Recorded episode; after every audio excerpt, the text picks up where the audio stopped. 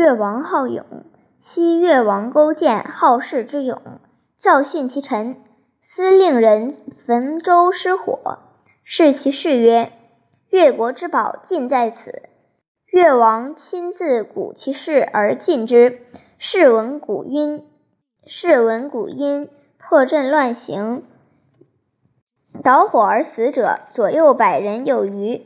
越王击金而退之。墨子兼爱中。从前，越王勾践很喜欢士人的勇敢精神，平时就注意对他们进行严格训练。他私自令派人去焚烧船只，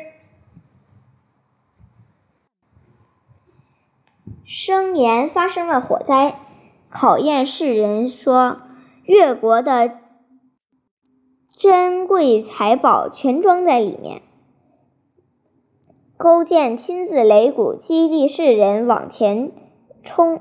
世人听到鼓音，不管阵列，不管行列齐整，抽进火区救火。被烧死的近臣就有一百多人。越王鸣锣后，世人才退下来。这篇寓言是说，勇敢精神要靠平时的严格训练。